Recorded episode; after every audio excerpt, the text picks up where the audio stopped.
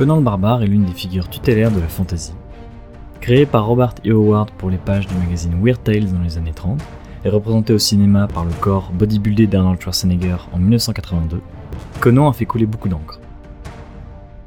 Machiste, lourdeau, la figure du cimérien a souffert des ravages du temps jusqu'à ces dernières années, où l'on sent un retour au texte de Robert E. Howard, et où l'on découvre un auteur au personnage féminin complexe et un barbare réfléchi et très loin du sauvage avide de sang. Je suis Louis Brache, le rédacteur en chef de Sci Fantasy, et je vous propose de revenir sur les origines de la fantasy moderne à travers la figure de Conan le Barbare. Je serai accompagné lors de notre voyage iboréen de deux experts du travail de Robert. Howard, ainsi qu'un des illustrateurs officiels de Conan,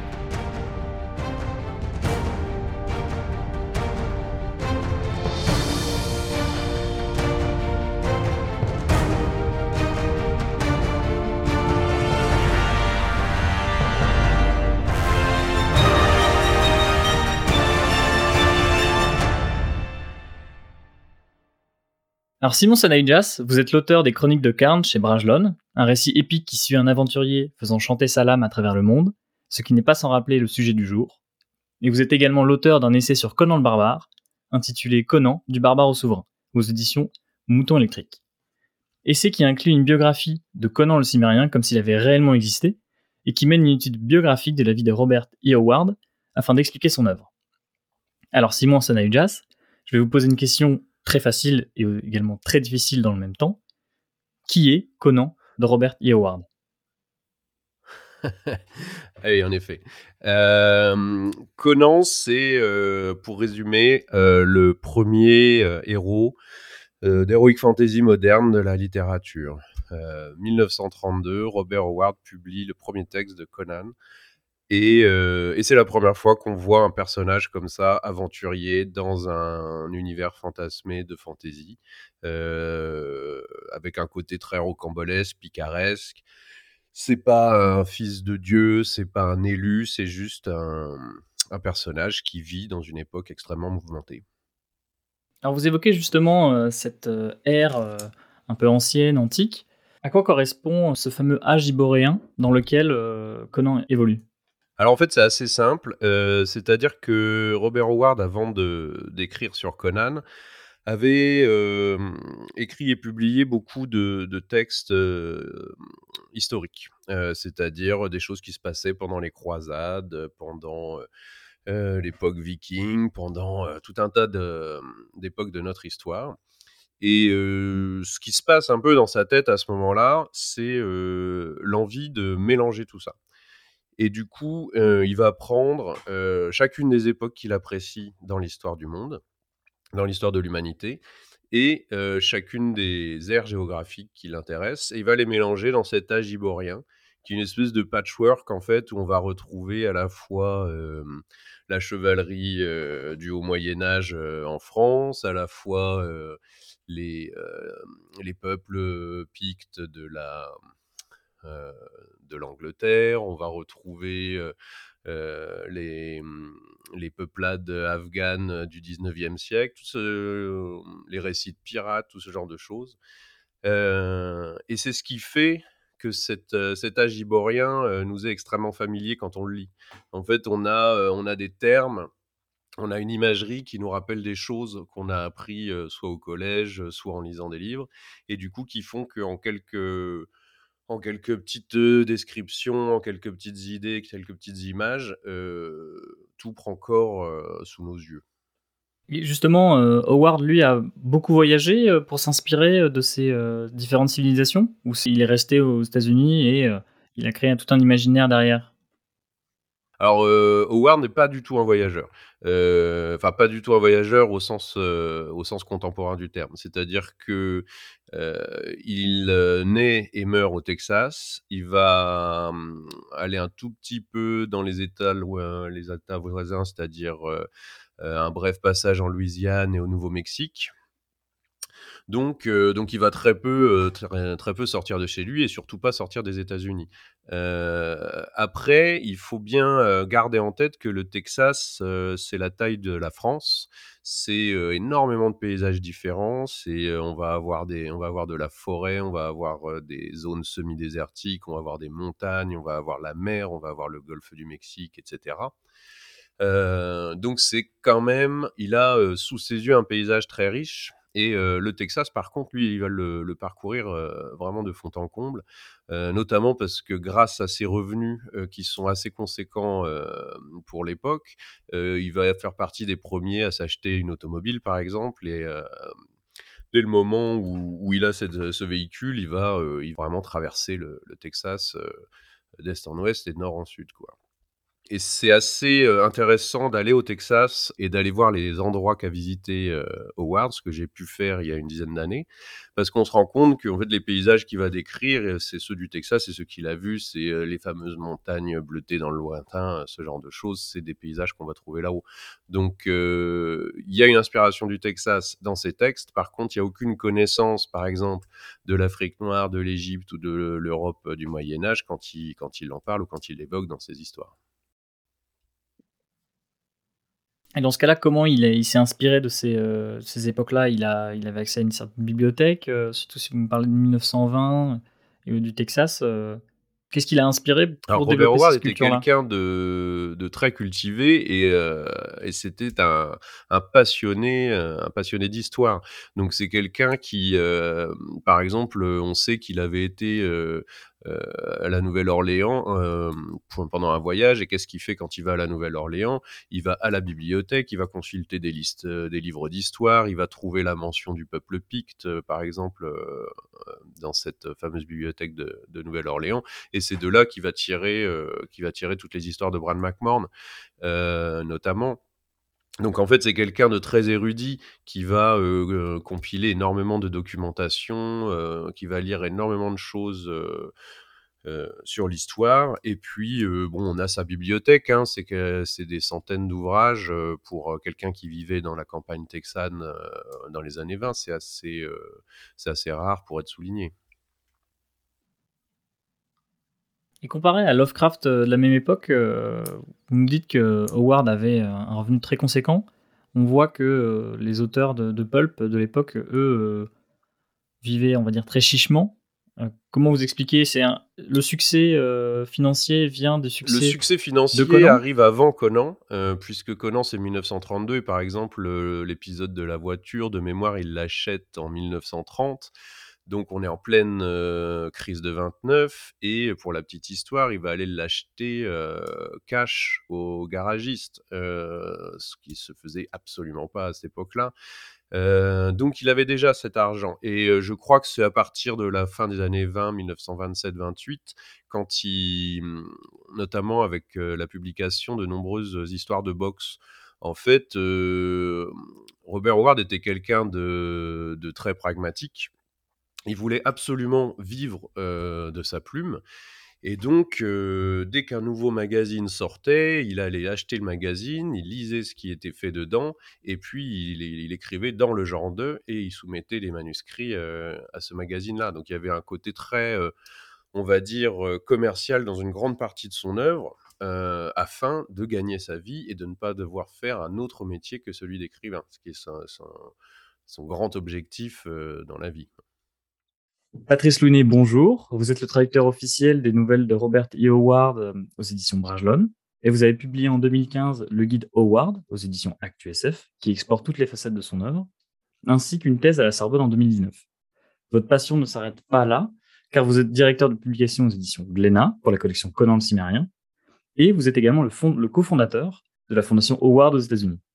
Vous êtes euh, unanimement reconnu comme un expert de Conan le Barbare et de l'œuvre de Howard, Ma première question pourrait concerner les femmes dans euh, l'œuvre de Howard. Parce qu'on voit souvent, euh, notamment, euh, c'est l'imagerie qu'on a dans les films, d'une place un peu sexualisée et parfois faible des femmes. Globalement, dans l'œuvre de Howard, quelle place ont les femmes dans l'univers de Conan? Alors, il faut faire le distinguo entre l'œuvre de en général et l'univers de Conan. Et dans un premier temps, dans un deuxième temps, il est nécessaire de faire une distinction entre le, Conan public, ce que j'appelle Conan le barbare, et le Conan littéraire, donc le Conan de Howard que j'appelle Conan le cimérien. Euh, Howard est particulier en ce sens que c'est un auteur qui n'a acquis une véritable notoriété qu'une fois son œuvre devenue une icône de la culture populaire. Et c'est uniquement ensuite, euh, donc après euh, principalement les comics de chez Marvel et le film de Milius, qu'on a commencé véritablement à s'intéresser à l'œuvre littéraire. Et dans, les, dans ces films, dans ces comics, euh, l'image de la femme, elle n'est pas extraordinaire, avant tout cas dans les comics principalement, elle n'est pas extraordinaire, puisqu'effectivement, on a des femmes qui sont très souvent réduites au rôle de simples potiches dont la fonction est de se faire sauver par le héros, en l'occurrence Conan, euh, ce qui, par amalgame, a contribué à donner de Howard l'idée qu'il était un, un, machiste, tout simplement, ce qui ne correspond pas du tout à la réalité. Euh, la carrière de Howard, euh, en particulier sur les trois années où il a écrit les nouvelles de Conan, donc de 1932 à 1935, se divise en trois phases, en trois phases d'écriture, euh, première, deuxième et troisième évidemment. Et il s'est trouvé un moment dans sa carrière où, du fait de la Grande Dépression qui touchait alors les États-Unis, Howard s'est retrouvé brutalement sans aucun débouché commercial. Donc tous les magazines auxquels il vendait régulièrement, il y en avait cinq ou six, on peu à peu cessé de paraître, et il s'est retrouvé avec Weird Tales comme unique débouché, le magazine dans lequel paraissaient les nouvelles de Conan le Cimérien. Et donc là, à un moment, bah, il s'est résolu à faire ce que doit faire tout auteur qui a besoin de, gagner sa vie. Euh, bah, il a écrit des nouvelles plus commerciales que d'habitude, en particulier des nouvelles de Conan, donc, puisque un personnage qui commençait à rencontrer les faveurs du public euh, dans, cette revue. Et il a écrit 5-6 nouvelles, donc entre novembre 1932 et juin 1933, donc on est sur un espace de 6 mois, dans lequel euh, bah, on va dire que ces nouvelles sont inférieures d'une manière générale, d'un point de vue qualitatif, et ayant compris aussi que le sexe, alors le sexe, on est dans les années 30, hein, fait vendre, bah, il a ajouté des scènes qui sont qu'on pourra qualifier de gratuites, de faciles, voire de racoleuses. Le souci, c'est que dans les années 60, plus années 80, lorsque l'œuvre d'Howard est devenue immensément populaire, c'est sur ces nouvelles-là, et non pas sur les nouvelles les plus intéressantes de la série, que, bah, voilà, la plupart des continuateurs, pasticheurs et, autres trafiquants posthumes se sont appuyés, et donc on produit une ribambelle infinie de, filles à sauver, de princesses en péril et autres. Donc, on peut dire que Howard est évidemment responsable de l'image qu'il a pu avoir, mais ça correspond vraiment à une période euh, bien définie, bien circonscrite, et qui ne représente que quelques mois dans sa carrière sur des nouvelles inférieures. Si on demande à la plupart des spécialistes ou même des amateurs quelles sont les meilleures nouvelles de la série des Conan, aucune de ces cinq ou six nouvelles écrites dans cette période-là ne va ressortir. Les gens vont citer de manière générale Les Clous Rouges, Au-delà de la Rivière Noire, euh, La Tour de l'éléphant ou La Reine de la Côte Noire, c'est les quatre qui reviennent régulièrement. Et ces quatre nouvelles se caractérisent une par le fait qu'il n'y a aucun personnage féminin et les trois autres par le fait que le personnage féminin est un personnage fort. Donc c'est assez impressionnant euh, de, voir la dichotomie, la différence qu'il peut y avoir entre la perception de, de, Howard et donc de ses nouvelles et la perception enfin, populaire et la réalité des choses, qui était que bah, c'est un auteur qui, à cette époque de sa vie et de sa carrière, était capable d'écrire des nouvelles totalement révolutionnaires dans la façon dont il abordait les personnages féminins. On pourra toujours évidemment lui reprocher euh, des choses parce que nous sommes en 2021 et qu'évidemment, il, reste un homme de 1932. Mais Bélite, par exemple, est un, c'est un personnage particulièrement fort. Valéria, dans Les Clous Rouges, euh, s'amuse justement des avances sexuelles de Conan. Elle se moque de lui. Elle dit Mais tu m'auras jamais. Euh, t'es, es, lourd comme un pachyderme, mais tu crois vraiment que c'est comme ça que tu, vas, me séduire? Ben, Tu n'y arriveras pas. Donc, Howard, d'une manière générale, est un auteur qui est capable de créer des personnages féminins extrêmement forts. Il a créé Sonia, donc Red Sonia, Sonia Larousse, qui a ensuite été déformé par Marvel pour en faire euh, la guerrière en bikini côte de maille que l'on connaît. Mais à la base, il s'agit d'une femme guerrière, hein, effectivement, mais qui est présente lors du siège de Vienne en 1529 par les troupes de Soliman le Magnifique. Et le héros, je dis héros entre guillemets de la nouvelle, euh, c'est une sorte de pochetron hein, qui est un poltron, qui est pas très courageux, et c'est elle qui va l'aider à se prendre en charge, à se révéler à lui-même, et c'est véritablement le personnage féminin de la nouvelle qui est le moteur de l'action. Je terminerai par citer une autre création assez célèbre d'Howard, qui est Agnès Lanoire. Agnès, la nouvelle introductive de la série, donc on est en 1934, c'est une femme qui va être mariée de force à un type qu'elle n'a pas choisi, et plutôt que de se résigner à ce destin-là, euh, elle prend un poignard, elle égorge le type qui a été censé marier et elle se barre du domicile familial afin de vivre une vie dans laquelle elle ne sera pas la proie et le jouet, et le jouet des hommes de cette époque-là. Et tout ça, c'est cohérent dans l'œuvre de Ward, c'est une constante qu'on retrouve partout. Ces personnages, sauf lorsqu'il a besoin de faire du pognon, très clairement, ces personnages féminins sont éminemment intéressants et ils sont à des milliers de kilomètres du cliché habituel qu'on a de la fille pleurnichante au pied de Conan qui dit Conan sauve-moi avec tes gros muscles et ta grosse épée. Simon Sanahujas, Conan est né d'une optique partiellement commerciale de la part d'Howard d'être publié chez Weird Tales, donc le fameux magazine de pulp de l'époque. Est-ce que vous avez l'impression qu'il s'est inspiré de certains auteurs euh, eux-mêmes publiés dans le magazine? je vais pas en citer parce que euh, je vais plutôt répondre non à cette question. Euh, en fait, Howard a publié dans Weird Tales depuis longtemps. C'est la première revue qui, qui, qui, accueille ses textes. Je crois que le premier texte, il le publie en 1923, donc 9 ans euh, avant le premier Conan. Et en fait, Howard a ses entrées chez Weird Tales. Il n'y a aucun problème pour publier ses textes. Alors, il y en a qui sont refusés, bien sûr, mais il n'a pas besoin de faire beaucoup d'efforts. Euh, par contre, est, euh, est le, pulp, euh, un des pulps qui paye le moins cher. Donc en fait, Howard va, se diriger vers d'autres pulps, d'autres projets d'écriture pour l'aspect financier de sa carrière littéraire. Mais quand il a cette idée du personnage de Conan, bah, il va revenir vers Weird et là, on a, j'ai pas vraiment l'impression que ce soit pour gagner de l'argent. Enfin, évidemment que si, mais pas, c'est pas comme, comme des histoires de boxe qu'il a pu écrire, des dizaines et des dizaines d'histoires qui se ressemblent pratiquement toutes, ou de ou d'enquête, ou de, il un peu de polar chez Howard qui est pas très intéressant, où on sent vraiment que ça a été écrit pour gagner de l'argent. Je pense qu'il y avait quelque chose de, de beaucoup plus personnel et de un intérêt beaucoup plus littéraire dans le dans la création du personnage de Conan. Et pour finir là-dessus, il y avait mmh, rien n'existe vraiment dans ce genre. Donc c'est là pour le coup, on peut pas dire qu'il calquait sur un modèle économique pour pouvoir vendre. Il faisait, il prenait entre guillemets un petit peu de risque. Et donc je pense que c'était parce qu'il avait envie d'écrire ce genre de texte. Patrice Louinet. Howard a écrit Conan sur euh, quelques mois, voire quelques années, et euh, pourtant il a réussi à euh, marquer les esprits alors qu'à l'époque, il y avait quand même de sacrés concurrents. Il y avait John Carter euh, de Edgar Rice Burroughs. Euh, il y a Tarzan qui est resté, lui, encore dans l'imaginaire collectif. Comment vous expliquez le succès de Conan face à tous ces héros populaires euh, qui ont pu marquer un peu les générations, mais qui progressivement se sont fait oublier? Ah, Je dirais simplement, bon, déjà, il y a la qualité littéraire. sans vouloir dénigrer Burroughs, Howard est un styliste, hein. c'est un, un, auteur.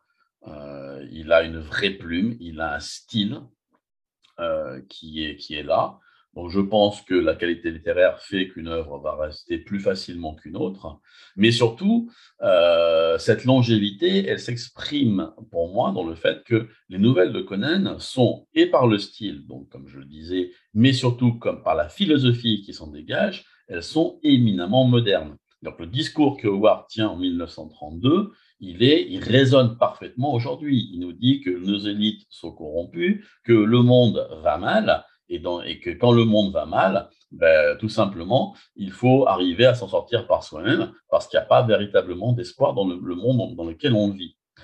Ce n'est pas un hasard si, au point de vue américain et au point de vue français, au point de vue européen, de manière générale, les courbes de succès de la fantaisie en tant que genre à part entière euh, sont les années 30, les années 60 et après 2001. Euh, si on prend les années 30, c'est l'invention de, la fantaisie américaine avec, avec Howard et le personnage de Conan. Les années 60, donc 1965, c'est, et même jusqu'en 1969, aux États-Unis, c'est la guerre du Vietnam, c'est les émeutes de, de Watt, c'est des moments raciaux. En France, c'est mai 68. Donc, à chaque fois, ce sont des périodes de troubles sociaux, c'est la guerre froide, le monde va pas bien, et c'est à ce moment-là que la fantaisie, alors là, il y a Howard, mais la même année, il y a Tolkien qui arrive en livre de poche, parce qu'avant avant le 65, avant que Le Seigneur des Anneaux paraisse en livre de poche, bah, l'œuvre de Tolkien était connue, mais ce n'était pas un succès planétaire, très loin de là. Et il a fallu donc 1965, le fait que euh, ces deux auteurs, qui sont les deux, les deux piliers de la fantaisie euh, moderne, soient publiés en poche entre 65, 66 et 69, dans un monde qui est en plein émoi, en plein trouble, mais c'est vraiment à l'échelle planétaire, et justement, la fantaisie, d'une manière générale, offre un refuge. Alors, soit un refuge dans lequel on va, on va s'évader gentiment, soit au contraire, c'est un, monde autre. Et on retrouve exactement le même phénomène. Le succès de, George Martin, le succès du Seigneur des Anneaux au cinéma et à la télévision respectivement, c'est 2001. Et 2001, on est justement juste après les, les attentats du 11 septembre. Donc le monde est en crise. Et à chaque fois que le monde se retrouve en crise, ben, c'est là qu'on retrouve les grandes périodes de succès commercial de la fantaisie. Donc pourquoi est-ce que Howard est un auteur qui, reste? Ben, C'est parce que Conan est un personnage qui est archétypal, évidemment, et que euh, en tant que père fondateur avec Tolkien de la fantaisie moderne, bah, c'est logique qu'on revienne aux sources, si je puis dire, de la, de la fantaisie et de ce genre. Si demain le monde va très bien, je ne suis pas persuadé que la fantaisie euh, soit de nouveau un genre qui est le, le vent poupe.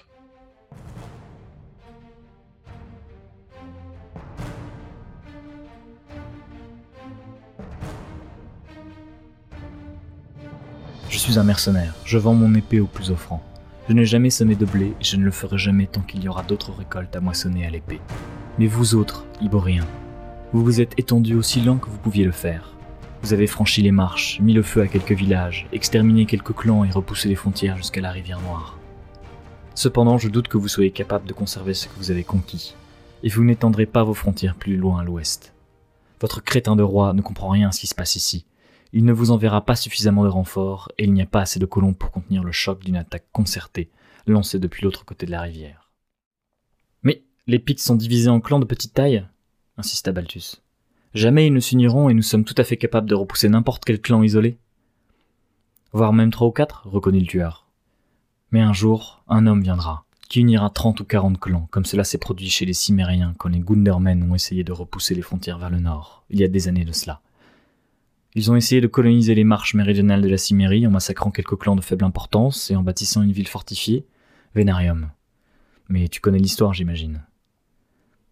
Je la connais, en effet, répondit Balthus en grimaçant.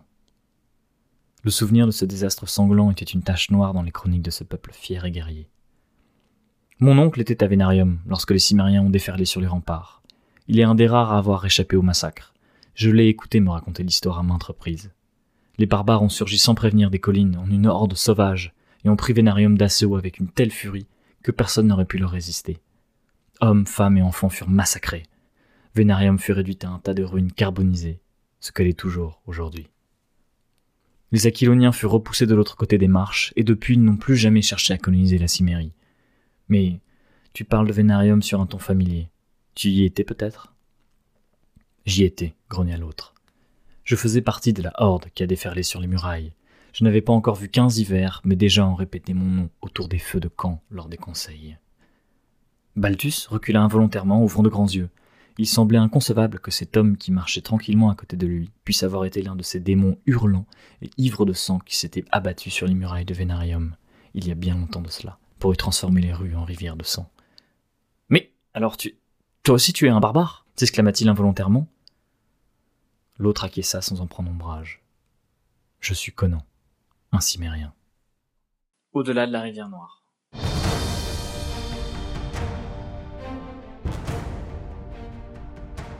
Patrice Louinet.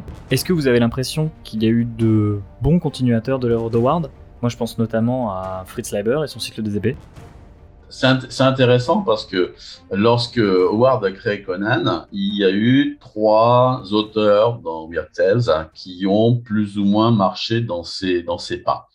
Euh, il y a euh, un qui était un imitateur, donc il a écrit, qui s'appelle Henry Kuttner, qui a écrit des nouvelles, une sorte de pastiche de Conan, mais parce que Howard était mort, donc sur lequel je vais passer rapidement.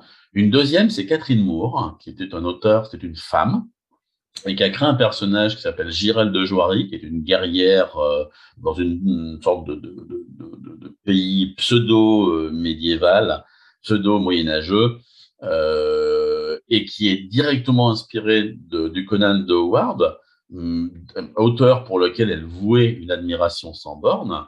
Donc là, effectivement, on peut dire qu'il y avait une inspiration directe, et on est deux ans après la création de Conan. Et euh, et Fritz Leiber, dont, vous parlez. Mais Fritz Leiber a justement créé Fafard et le souricier gris en réaction à Conan. Il disait justement, je veux faire quelque chose, donc on reste effectivement dans la fantaisie, mais il voulait justement ne pas faire du Conan. Mais quand on écrit quelque chose en cherchant à se démarquer d'autre chose, c'est bien la preuve que celui qui est venu avant a fait quelque chose d'important et que donc justement on le reconnaît en tant que, en tant que personnage, en tant qu'auteur important dans le genre. Moi, il y a très très peu d'auteurs qui me. Alors, je suis pas un lecteur de fantasy, contrairement à l'idée reçue, je suis pas un grand lecteur de, de, de, fantasy. Euh, je ne raisonne pas en termes de genre, mais en termes d'auteur. Le seul pour moi qui a écrit des choses extrêmement valables pour moi même qui, sont parfois supérieurs à Howard, c'est Karl Wagner, qui reste assez, euh, assez méconnu. Euh, l'intégrale nouvelle de Kane est parue en France il y a quelques années. Donc il y a trois romans et une dizaine de nouvelles de mémoire, mais les nouvelles de Kane sont d'un niveau extraordinaire. Extraordinaire. Après, je pense qu'aujourd'hui, l'influence de Howard, elle est beaucoup plus diffuse qu'autre chose on peut s'amuser à faire du pastiche. Tiens, je vais créer un barbare et qui va aller se balader dans les contrées d'un pays imaginaire et tuer des monstres. Ça n'a strictement, pour moi, aucun intérêt. Ça a déjà été fait. En revanche, de plus en plus, alors c'était pas vrai il y a 20 ans, parce qu'il y a 20 ans, le, maître étalon, c'était Tolkien, mais depuis que Ward a été republié en édition respectueuse, on commence vraiment à se rendre compte de l'importance qu'il a eu dans le genre, dans le fait de, bah, il a donné tous les codes, entre guillemets, beaucoup de codes de la fantaisie moderne, le fait de, créer, un royaume imaginaire euh, entièrement inventé, c'est lui, c'est le premier. Le fait de dresser des cartes d'un pays imaginaire, c'est lui aussi. Le fait de prendre des notes et raconter l'histoire de ce, de ce pays inventé, c'est lui aussi. Donc tous les codes qui semblent aujourd'hui normaux pour n'importe quel auteur ou lecteur de fantaisie, ben, c'est lui qui les a en grande partie cristallisés, voire en très grande partie cristallisés. Donc c'est pour ça que je dis que son influence elle est beaucoup plus diffuse. C'est en ce sens qu'aujourd'hui, si vous écrivez de la fantaisie, peut-être parce que vous avez euh, lu Tolkien quand vous étiez euh, enfant ou ado et que ça vous a marqué, mais tous les grands codes de la fantaisie, on ne peut pas oublier l'importance de Howard dans ce domaine-là. Euh, et, et, depuis 20 ans, depuis que la fantaisie devient véritablement très sombre, euh, et encore une fois, je reviens à ma théorie du, du, 11 septembre qui fait que quand la période est noire, bah, la fantaisie devient aussi plus noire. Bah, automatiquement, on va se replonger dans l'œuvre de Howard. Quand on voit ce que faisait un Gemmel, par exemple, on ne peut pas nier qu'il y ait, alors je dirais pas une influence et pas une imitation, parce que Gemmel avait sa propre voix, mais on ne peut pas oublier que Howard est passé avant lui, parce que sans Howard avant, il ne peut pas y avoir Gemmel comme Moorcock, comme, euh, comme Leiber. Ces gens-là n'auraient pas existé sans un rapport à Howard. Alors, ça peut être un rapport d'admiration, de, d'imitation, d'hommage, au contraire, une volonté de s'en éloigner, mais il reste à la base. Pour revenir sur le texte, Simon Senayjas, comment Robert. Howard a-t-il su brosser un univers si vaste, qui arrive à marquer fortement les esprits, mais qui donne l'impression de foisonner, alors qu'il décrit paradoxalement dans le texte euh, si peu l'univers bah, ça, ça rejoint un peu ce que je disais tout à l'heure sur euh, l'inspiration historique de la plupart des hum, pays qu'on va trouver dans, dans les aventures de, de Conan. C'est-à-dire que quand, quand, il va parler d'un peuple scandinave euh, qui habite un pays qui s'appelle Asgard, qui euh, jure par, par des dieux comme Ymir ou des choses comme ça. Nous, on a tout de suite, ce sont quelques, quelques mots comme ça et quelques images qui vont nous renvoyer directement à la culture scandinave, à la mythologie viking. Et du coup, on a tout de suite les images de qui sont ces gens, comment ils vivent, comment ils s'habillent, comment, quelles sont leurs traditions, etc. Donc c'est ça la, la, facilité en fait dans l'agiborien. Euh, donc ce que je viens de dire pour, euh, pour euh, les, habitants du pays d'Asgard, c'est ça, mais on a les Cimériens, et les Cimériens c'est un peuple qui existe dans, dans, l'histoire, on a la Quilonie, donc la Quilonie c'était une province bretonne à une époque, et donc on a ces termes qui sont en nous. la Stygie, D'ailleurs, ça c'est assez rigolo. le, premier texte qui a été traduit de Robert Howard en France, dans la revue Planète, c'était le Phénix sur l'épée, donc une des premières histoires de Conan. Et le traducteur à l'époque, Jacques Bergier, il lit Stygia dans le, texte et il le traduit par Égypte. Parce que c'est un, des, des mots qui signifie Égypte dans, dans des vieux dans notre histoire. le Kush, c'est les royaumes noirs qui sont au sud de l'Égypte. Donc en fait, on a toutes ces informations-là. C'est pas exactement notre monde, mais ça nous donne des visions, ça nous rappelle des choses de notre enfance, etc. Donc en fait, on bouche les trous grâce à tout ça. Et, Howard n'a pas besoin de, de décrire en détail son univers pour qu'il soit réel à nos yeux. Maintenant que Simon Saneujas a planté le décor, la transition est toute trouvée pour interroger un illustrateur. Valentin Séché, vous êtes l'un des dessinateurs de la saga des Métabarons d'Alejandro Jodorowsky, et vous allez faire paraître en novembre 2021 votre adaptation en bande dessinée de la nouvelle L'heure du dragon aux éditions Glénat. Qui plus est, vous travaillez actuellement afin d'illustrer la nouvelle La tour de l'éléphant aux éditions Brajlon, qui paraîtra courant 2022, en usant cette fois-ci de vos compétences à la peinture à l'huile. C'est tout à fait ça. Alors je vais vous poser une question très simple, mais en même temps je pense très compliquée. En sachant qu'il y a un bagage culturel énorme concernant euh, Conan ou même Howard, comment on s'inspire euh, pour dessiner justement Conan le barbare? Alors moi, euh, la première chose pour moi, Conan, c'était les illustrations de Frazetta. C'était ça pour moi. L'image que j'avais de Conan, c'était Frazetta. Au début du, processus donc créatif, quand on a commencé à réfléchir à la bande dessinée avec Julien Blondel, j'avais pas vu le film et euh, j'ai rencontré par la suite Patrice Louinet qui m'a dit de ne pas le regarder. Donc je ne l'ai toujours pas vu. Ensuite, euh, Conan, comment on dessine Conan, comment on s'en inspire? Euh, bah, c'est un, un, dialogue entre euh, le scénariste et le dessinateur. Moi, je sais que on a beaucoup parlé avec euh, Julien de ça, et lui, il avait une image en tête de Conan, un acteur même. Donc c'était Jason Momoa. Euh, il a aussi fait un film Conan que je n'ai pas vu non plus. Et euh, au niveau de l'esthétique, on s'est fixé là-dessus pour commencer. Après, on s'en est détaché, mais on s'est dit, c'est vrai que on le verrait bien comme ça tous les deux.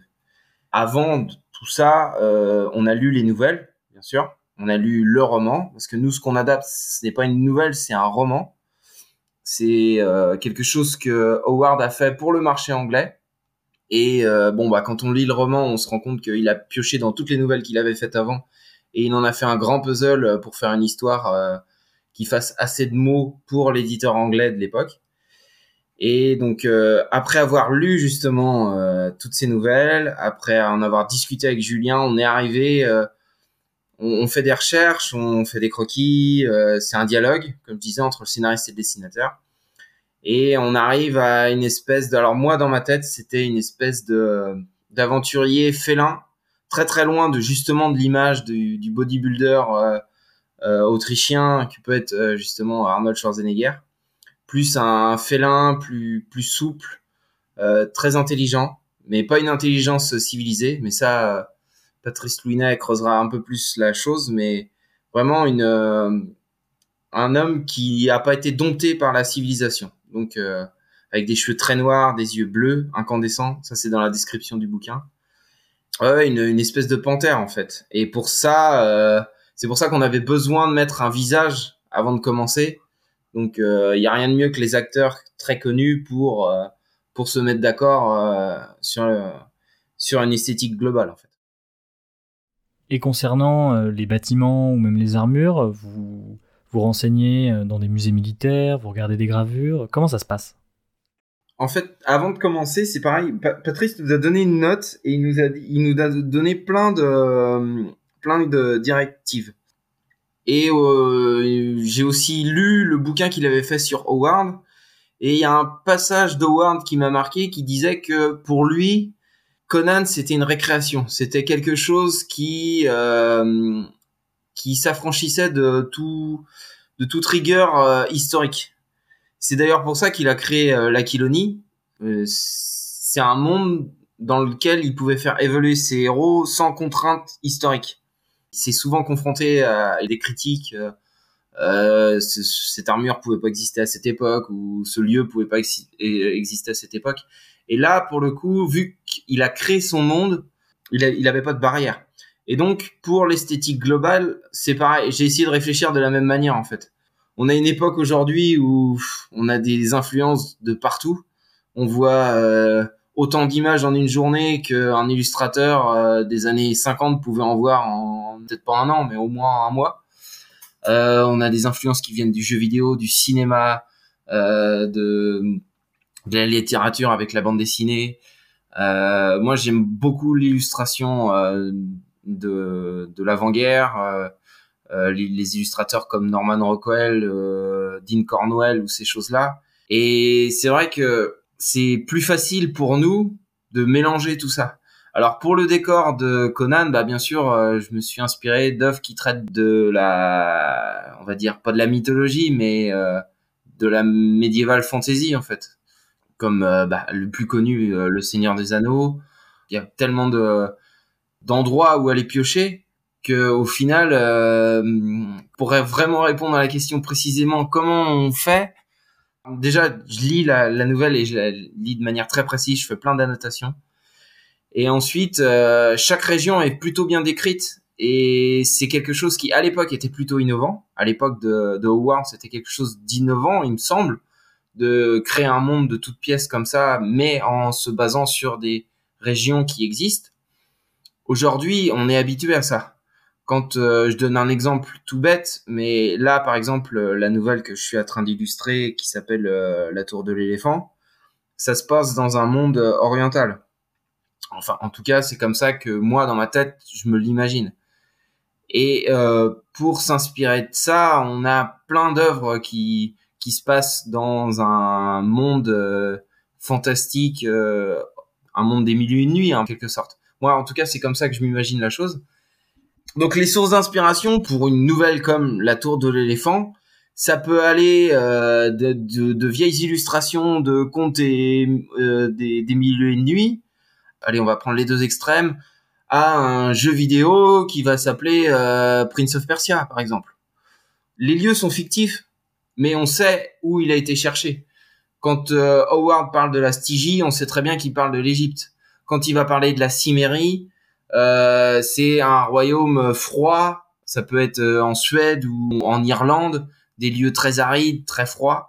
Donc après, euh, quand on est dans un lieu comme la Stygie, donc qui représente l'Égypte, eh ben on regarde euh, les des photos de temples oubliés, des hiéroglyphes même pour voir les costumes. Pour la tour de l'éléphant, et ben là j'ai été plutôt du côté oriental. Donc on va sur des, temples orientaux qui, ont plusieurs millénaires. On va sur des sur des, des statues de. J'ai même regardé. Alors pour une illustration, j'ai été voir des statues de Ganesha, il me semble, la déesse éléphant avec beaucoup de bras là. Et alors il y, en a. alors sur internet, on trouve tout ce qu'on veut. On, on trouve plein d'inspirations partout. Donc ça va de, des statues antiques, des lieux antiques. On peut regarder aussi des vieux films, des, des Indiana Jones, des, des dessins animés. Alors euh, là, il y a Aladdin qui me vient à l'esprit, mais je l'ai pas regardé pour faire euh, la tour de l'éléphant. Mais en tout cas, on va dans une esthétique qui est plus antique, qui est antique, mais c'est un monde qui n'a jamais existé. Enfin, qui se trouve, euh, si on date la chose, ça se passerait, euh, je sais pas moi, 10 000 ans avant notre ère, peut-être même plus. Comme je disais au début, on n'a pas de contraintes historiques, donc les influences peuvent être euh, diverses et variées, mais il faut quand même qu'on reste dans une esthétique globale qui se veuille euh, antique. on n'est pas dans un monde où la technologie a pris le pas sur sur tout le reste et où ça se serait oublié avec le temps ensuite. On essaye de se rapprocher dans quelque chose qui parle à tout le monde en fait. On, peut essayer d'être original, mais on n'est jamais vraiment original parce que on se met toujours, euh, on, rajoute sa petite pierre à la tour, à l'édifice, façon de parler, et on essaye d'apporter quelques petites euh, choses en plus, mais d'une manière générale, il y a énormément de choses qui ont été faites, et j'ai pas encore parlé de toutes les illustrations qui ont été faites sur Conan. Euh, donc je parlais de Frazetta tout à l'heure, mais si on va vers Bushima, vers tous les Marvel, ce qui ont été faits, euh, il y, a, y, a, plein de choses à piocher partout, partout. Simon Sanahujas, on voit dans les nouvelles qu'il critique souvent euh, les cités avec des régnants ou des citadins assez sournois ou égoïstes, comparé à Conan qui peut être ingénu mais toujours droit. Alors pourquoi Howard critique-t-il autant la société au profit de la nature? Et jusqu'où on doit retourner aux origines de l'homme, parce qu'on peut voir que euh, les Atlantes, dans euh, que l'Atlante ou même dans les différentes nouvelles de Howard sur Conan, que ces personnages-là ont régressé au point de redevenir des primates alors qu'ils étaient euh, des civilisations régnantes plusieurs siècles précédemment. Alors, il y a deux choses en fait dans cet aspect lutte, lutte civilisation barbarie. Il y a d'une part la passion historique de, Howard, et notamment la chute des empires, l'empire de Rome qui s'effondre, l'empire l'empire ottoman qui va s'effondrer, toutes ces choses comme ça. Il a l'impression que l'évolution d'une nation euh, vers la grandeur ne peut s'accompagner que euh, d'une chute euh, par la suite. Et du coup, lui, je pense que la question, c'est un peu est-ce que ça vaut le détour, sachant qu'à la fin, on va s'écrouler. Et l'autre problématique, c'est ce qu'amène la civilisation à ses yeux, c'est-à-dire il y a ce côté, la barbarie avec les, les barbares francs, honnêtes, qui disent ce qu'ils pensent, qui, qui, vont protéger les gens, qui vont... il y a leurs ennemis d'une part, et ensuite tous les autres, il va y avoir une entraide, des choses comme ça, donc des, des valeurs en fait qu'a et, et la civilisation, où là, dès qu'on arrive dans la civilisation, on a l'idée de profit, et quand on arrive dans le profit, on a cette idée de, de vol, de mesquinerie, de mensonge, etc. Donc ça, c'est chez Howard, le... il y a l'aspect du serpent, c'est-à-dire la civilisation extrêmement évoluée, euh, va sombrer dans une va généralement se transforme va généralement compter dans ses rangs des sorciers qui vont petit à petit se transformer en serpents et euh, donc cette image du serpent c'est euh, l'évolution maligne de l'homme et il y a l'image du, du singe, de l'homme singe, c'est la chute et la régression à un état primaire. Et entre les deux, il y a l'homme sauvage qui est pour Howard l'idéal. Et pour finir sur, sur cette problématique-là, en fait, ce qui se passe, c'est que Howard, il naît, il naît dans une petite bourgade du Texas où il n'y a pas grand monde, qui est assez calme. Il a une enfance, somme toute, assez classique là-dedans. Et ce qui va se passer quand il a 18, 19, 20 ans, je ne sais plus exactement à quelle époque ça se passe, mais il y a des champs de pétrole qui sont découverts à côté de, de Cross Plains, et, là, il y a des centaines, puis des milliers de gens qui arrivent attirés par, attirés par le pétrole, et en fait, le petit village devient une bourgade très conséquente. Euh, avec euh, des gens qui sont attirés par l'argent, donc on, revient au profit, et qui est avec euh, donc des voleurs, des bagarreurs, des toutes, toutes les problématiques de la société qui vont débarquer dans son petit village. Et lui, en plein milieu de ça, il travaille, il travaille, je crois, dans un genre de dans le, dans le bar du coin, dans les trucs comme ça, et il, est, il affronte ces, ces gens-là et ça lui plaît, mais alors pas du tout. Et ensuite, euh, le, gisement de pétrole euh, Crossplane n'est pas un, grosse, un gros gisement, et du coup, une fois qu'il est vide, tout le monde repart, et, euh, là, on a vraiment ce côté grandeur et décadence de la civilisation.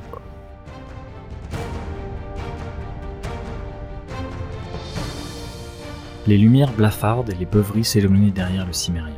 Il s'était débarrassé de sa tunique déchirée et avançait dans la nuit, vêtu seulement de son pagne et de ses sandales haut lacées. Il se déplaçait avec l'aisance souple d'une panthère, ses muscles d'acier jouant sous sa peau brunie. Il venait de pénétrer dans le quartier réservé au temple. Sous la clarté lunaire, tout autour de lui, brillaient des colonnes de marbre neigeux, des coupoles dorées et des arches argentées, autant de sanctuaires pour les myriades de divinités étranges qu'abritait Zamora. Il ne se tracassait pas outre mesure à leur sujet. Il savait que la religion de Zamora, comme toutes celles de pays civilisés depuis longtemps, était complexe et déroutante.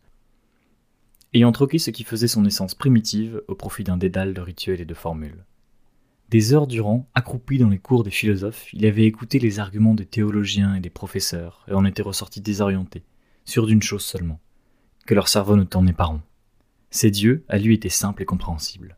Chrome était leur chef, et il vivait sur une grande montagne, d'où il envoyait des malédictions et la mort. Il était inutile d'en appeler à Chrome, car c'était un dieu sombre et sauvage, qui détestait les faibles.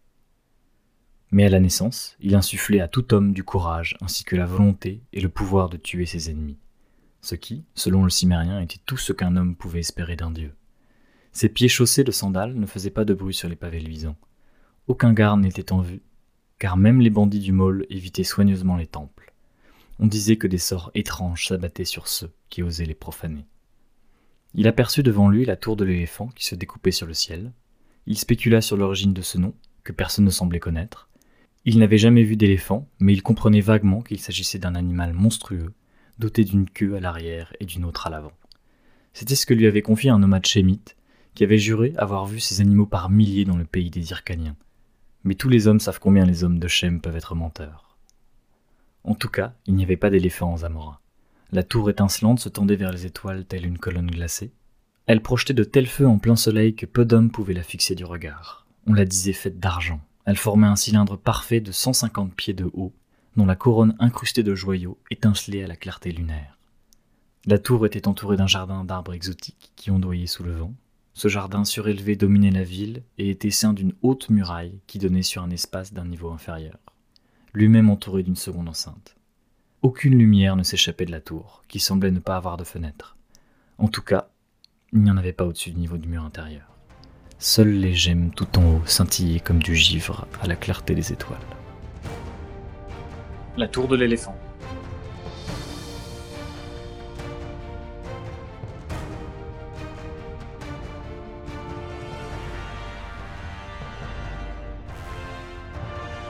Valentin Séché.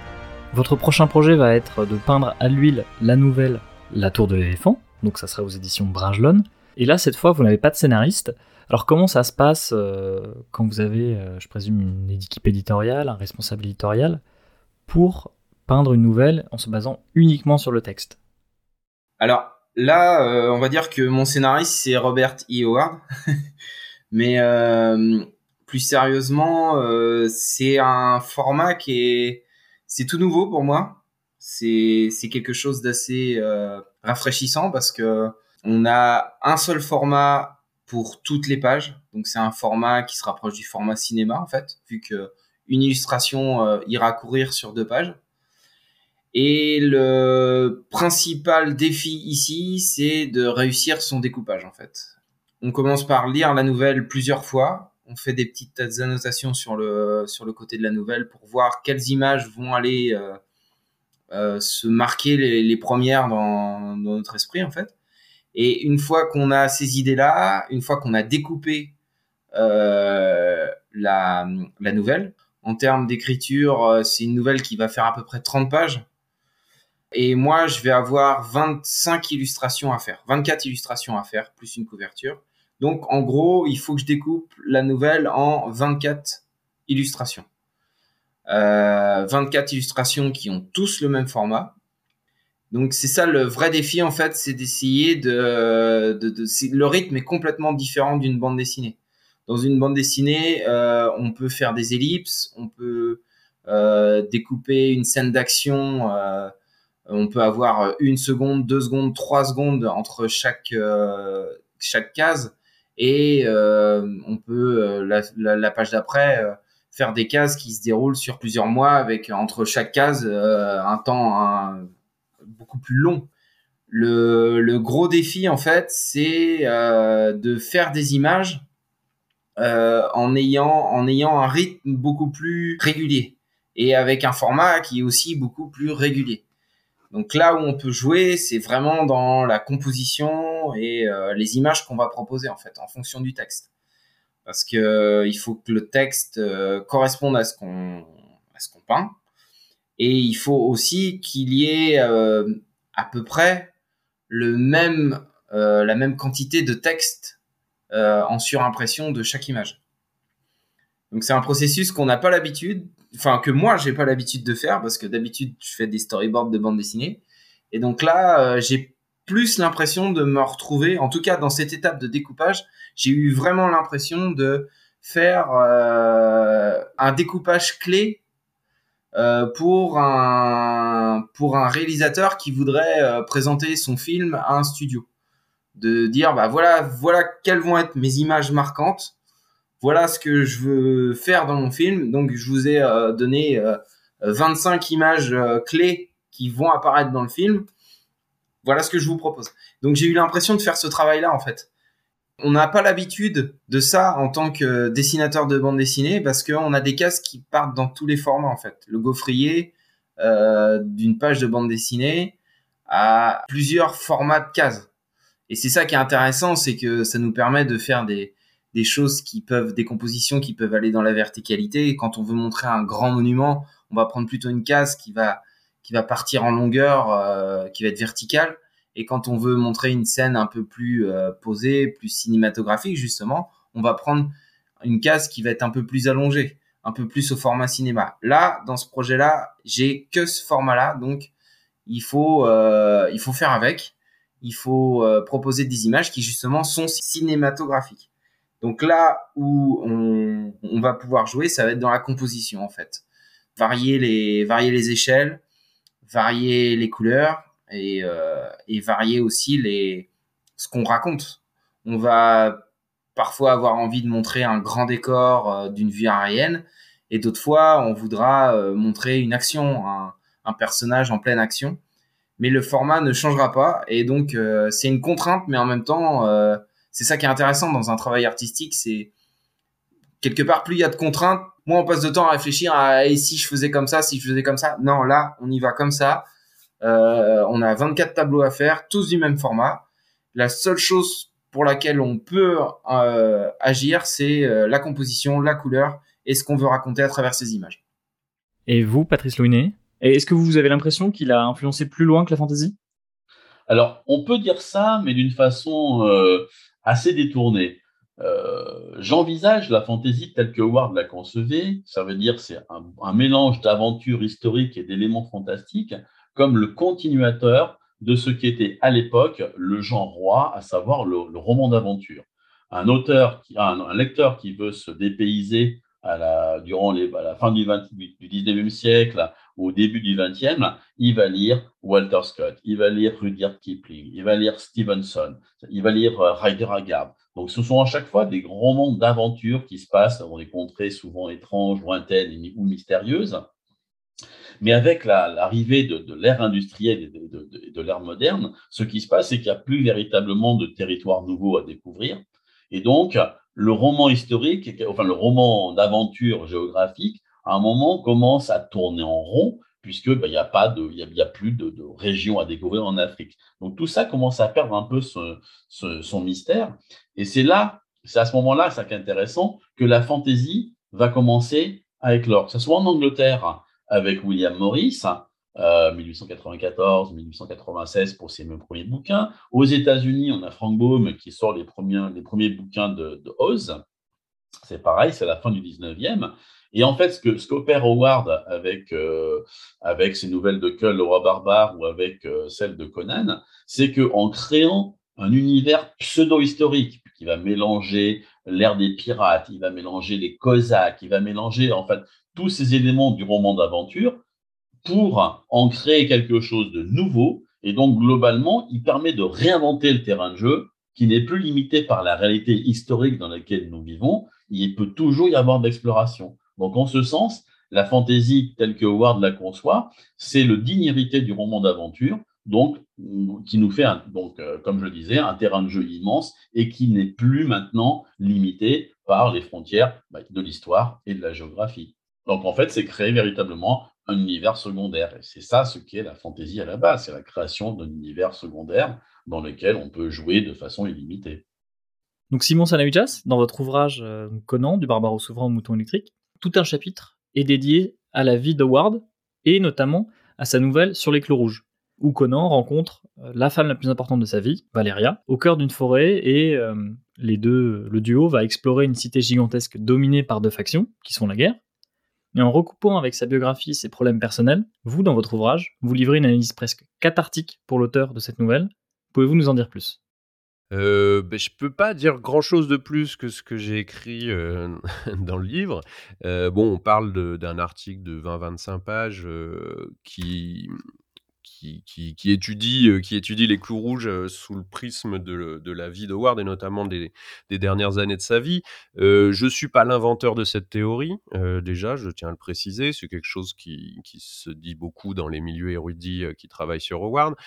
C'est juste que moi, j'ai repris le texte, j'ai lu toutes les versions du texte, j'ai lu tous les drafts et je me suis penché sur donc qu'est-ce que ça signifiait.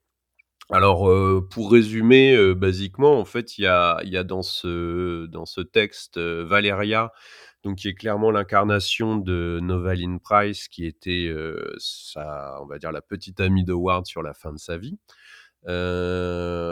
Quelqu'un qui l'a séduit dans un premier temps, puis qui a commencé à s'écarter de lui par la suite.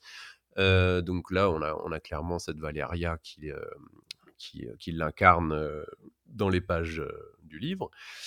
Euh, et, ensuite, on a euh, dans les différentes factions qui dirigent cette ville, on va avoir des incarnations de la, enfin une incarnation de la mère de Ward et puis deux incarnations du père de Ward sous deux facettes différentes.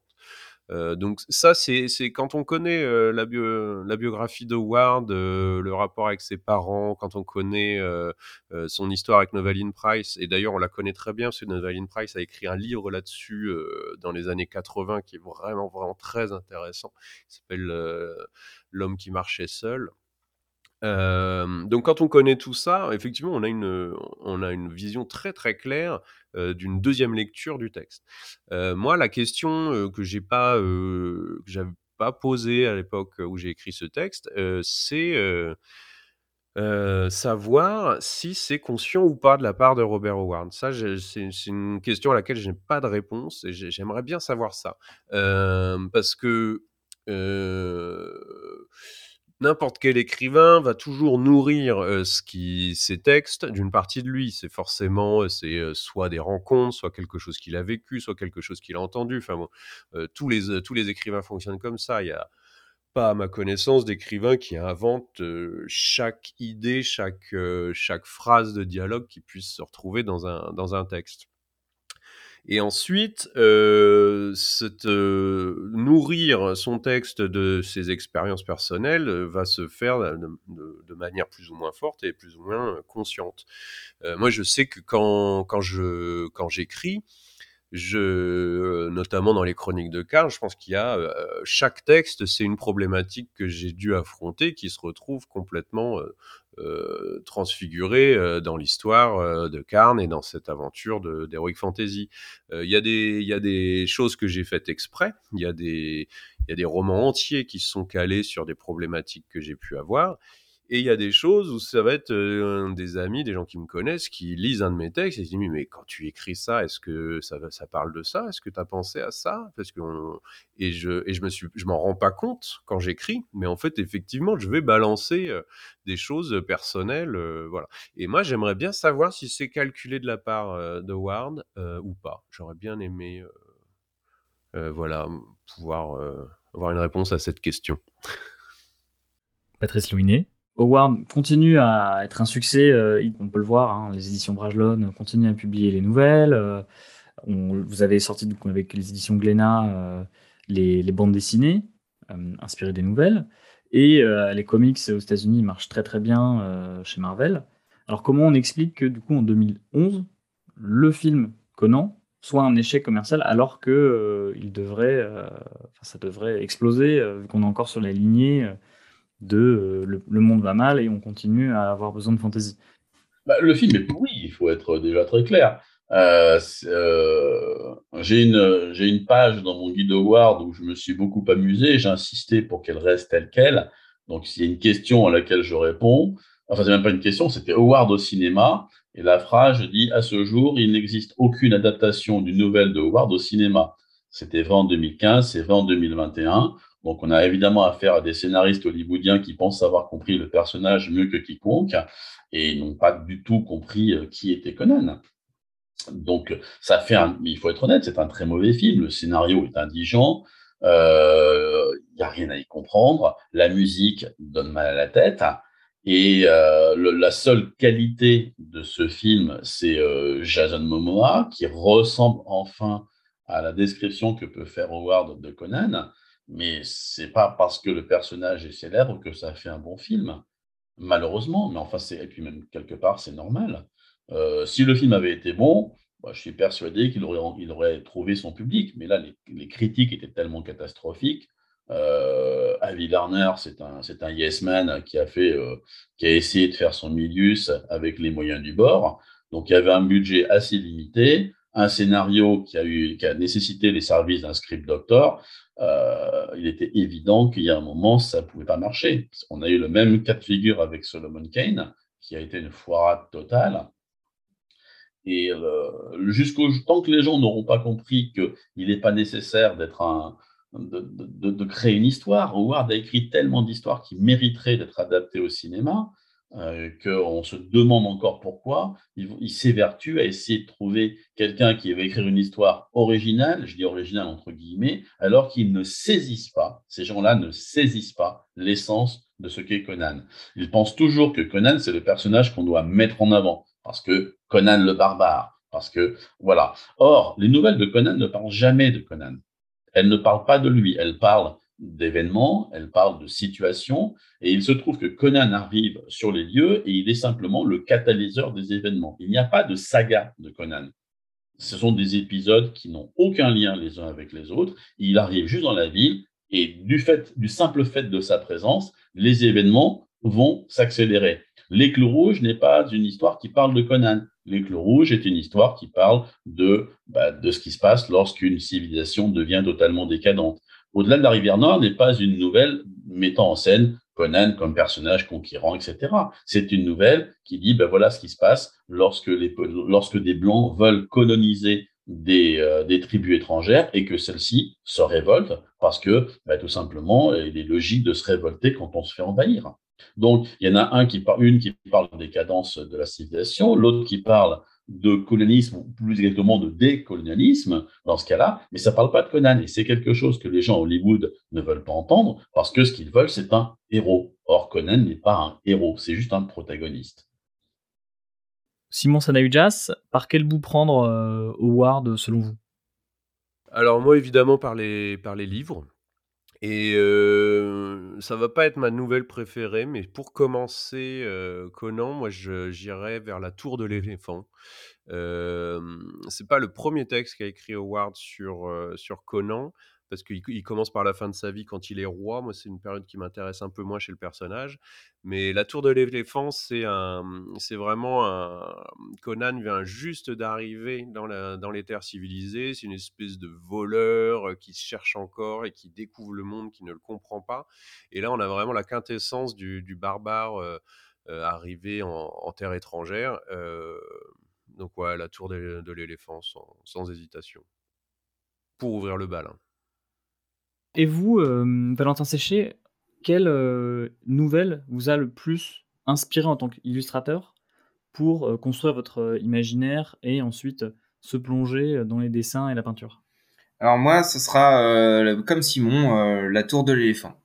Quand j'ai commencé la bande dessinée chez Glénat, et que j'ai commencé la lecture justement de, de toutes les nouvelles, c'est vraiment la nouvelle qui m'a le plus tapé dans l'œil. Je la trouvais euh, assez novatrice en fait pour l'époque. Je veux pas spoiler la nouvelle pour ceux qui l'auraient pas encore lu. Il y a un élément euh, à l'intérieur qu'on s'attend vraiment pas à voir. C'est, elle est vraiment surprenante en fait.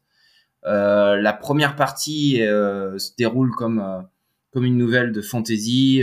c'est une espèce de de braquage. On a on a vraiment ouais on a l'impression que de regarder un un Conan qui prépare un coup euh, pour réussir à, dérober donc le joyau euh, la perle de l'éléphant qui se trouverait euh, selon les rumeurs à l'intérieur de cette tour de l'éléphant.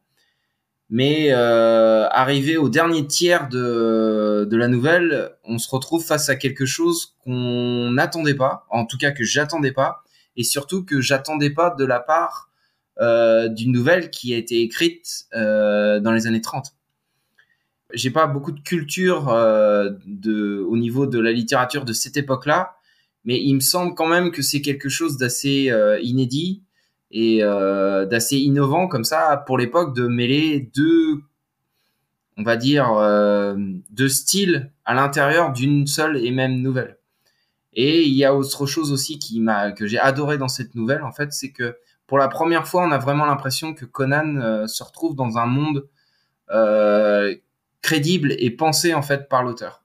Avant cette nouvelle-là, je pense que, et il me semble même l'avoir lu euh, dans un des bouquins de Patrice Louinet, avant cette nouvelle-là, l'auteur avait écrit des nouvelles de Conan sans vraiment avoir dessiné de cartes, sans vraiment avoir pensé le monde de Conan autour de lui.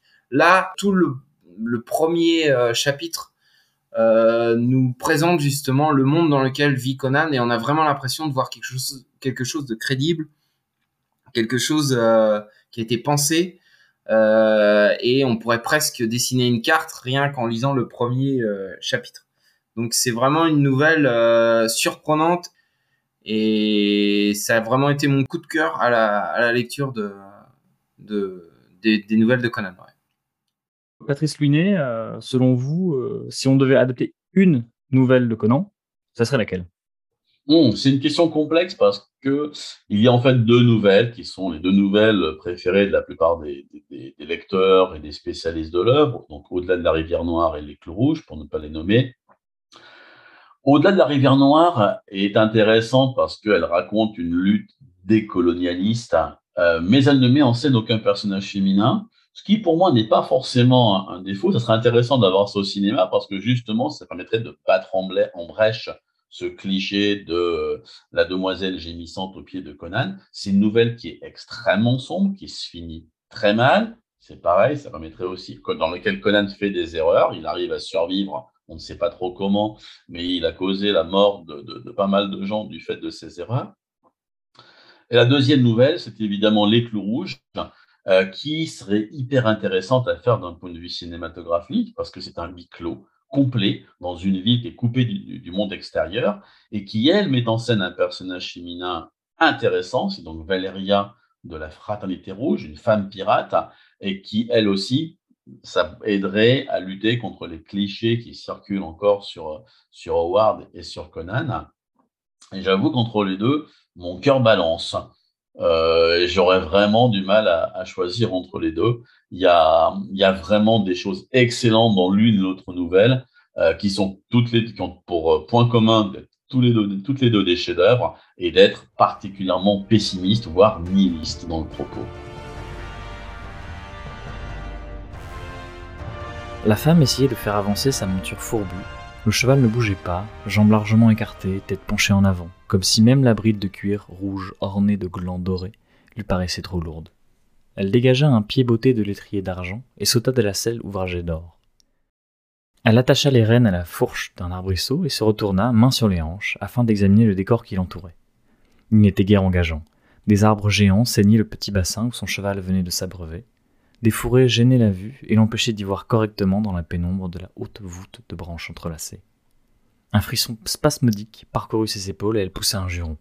Elle était grande, avait une poitrine opulente, des membres longs et des épaules robustes. Toute sa silhouette témoignait d'une force peu commune, sans toutefois rien noter de la grâce féminine qui se dégageait de son apparence. En dépit de son port et de ses vêtements, tout en elle respirait la féminité. Ses habits semblaient incongrus étant donné le décor environnant. Elle ne portait pas une jupe, mais d'amples culottes de soie, s'arrêtant à une largeur de main au-dessus des genoux, retenues par une large bande de soie enroulée autour de sa taille comme une ceinture. Ses bottes évasées en cuir souple lui arrivaient presque aux genoux, et sa chemise de soie décolletée, aux manches et au col bouffant, complétait son costume. Une épée droite à double tranchant pendait sur une de ses hanches gracieuses, et une longue dague sur l'autre. Ses cheveux blonds et ébouriffés, coupés au carré à la hauteur des épaules, étaient retenus par un bandeau de satin écarlate. Sans le vouloir, elle offrait un tableau pittoresque, se profilant de la sorte sur cette forêt immémoriale dans laquelle elle paraissait curieusement déplacée. Elle aurait dû se tenir sur un fond de nuages marins, de mâts peints et de mouettes tournoyant dans les airs. Il y avait la couleur de la mer au fond de ses grands yeux. Ce qui était somme toute normal, car il s'agissait de Valéria de la Fraternité Rouge, dont les hauts faits sont célébrés par les chants et les ballades partout où se trouvent les écumeurs des mers. Elle s'efforçait de percer du regard la voûte vert sombre des branches entrelacées et d'apercevoir le ciel qui devait se trouver plus haut. Mais elle y renonça en marmonnant une imprécation. Laissant son cheval attaché, elle avança à grands pas dans la direction de l'est, jetant de temps à autre un coup d'œil vers le bassin derrière elle, afin de garder son chemin en mémoire. Le silence de la forêt la déprimait, aucun oiseau ne chantait sur les branches hautes, pas un frôlement dans les buissons pour indiquer la présence de petits animaux. Elle avait parcouru des lieues dans un royaume de profond silence, que seul était venu briser les bruits de sa propre fuite. Elle avait étanché sa soif au bassin, mais elle ressentit les affres de la faim et se mit à la recherche de ses fruits, dont elle s'était nourrie après avoir épuisé les provisions qu'elle avait emportées dans les fonds de sa selle. Elle aperçut devant elle un affleurement de roches sombres, ressemblant à du silex, qui montait vers ce qui avait l'air d'être un promontoire rocheux, et qu'on devinait à travers les arbres.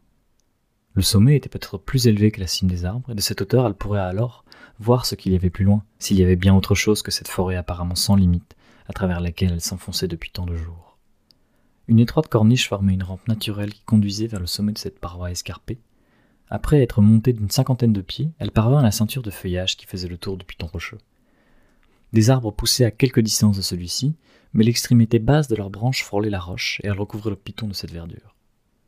Elle avança à tâtons dans l'obscurité de ses feuillages, incapable de voir quoi que ce soit, au-dessous ou au-dessus d'elle, mais elle aperçut peu après un bout de ciel bleu. Quelques secondes plus tard, elle émergeait des ténèbres et se retrouvait sous la lueur vive et chaude du soleil. La voûte de la forêt s'étendait à ses pieds. Elle se tenait sur un large promontoire qui se trouvait à peu près au niveau de la cime des arbres. Un rocher s'élevait en pointe de ce promontoire, dont le sommet était le point culminant du bloc rocheux qu'elle venait d'escalader. Mais ce fut autre chose qui retint son attention. Son pied avait heurté quelque chose dans le lit de feuilles mortes qui tapissait le promontoire. Elle écarta les feuilles du bout des pieds et découvrit un squelette humain. Les clous rouges.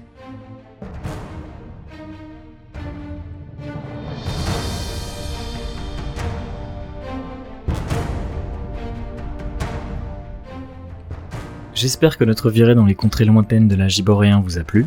N'hésitez pas à faire un tour en librairie pour découvrir la traduction de Patrice Louinet, que l'on retrouve aux éditions Brajlon, qui ont d'ailleurs récemment édité une carte de l'univers de Conan dans un écrin magnifique.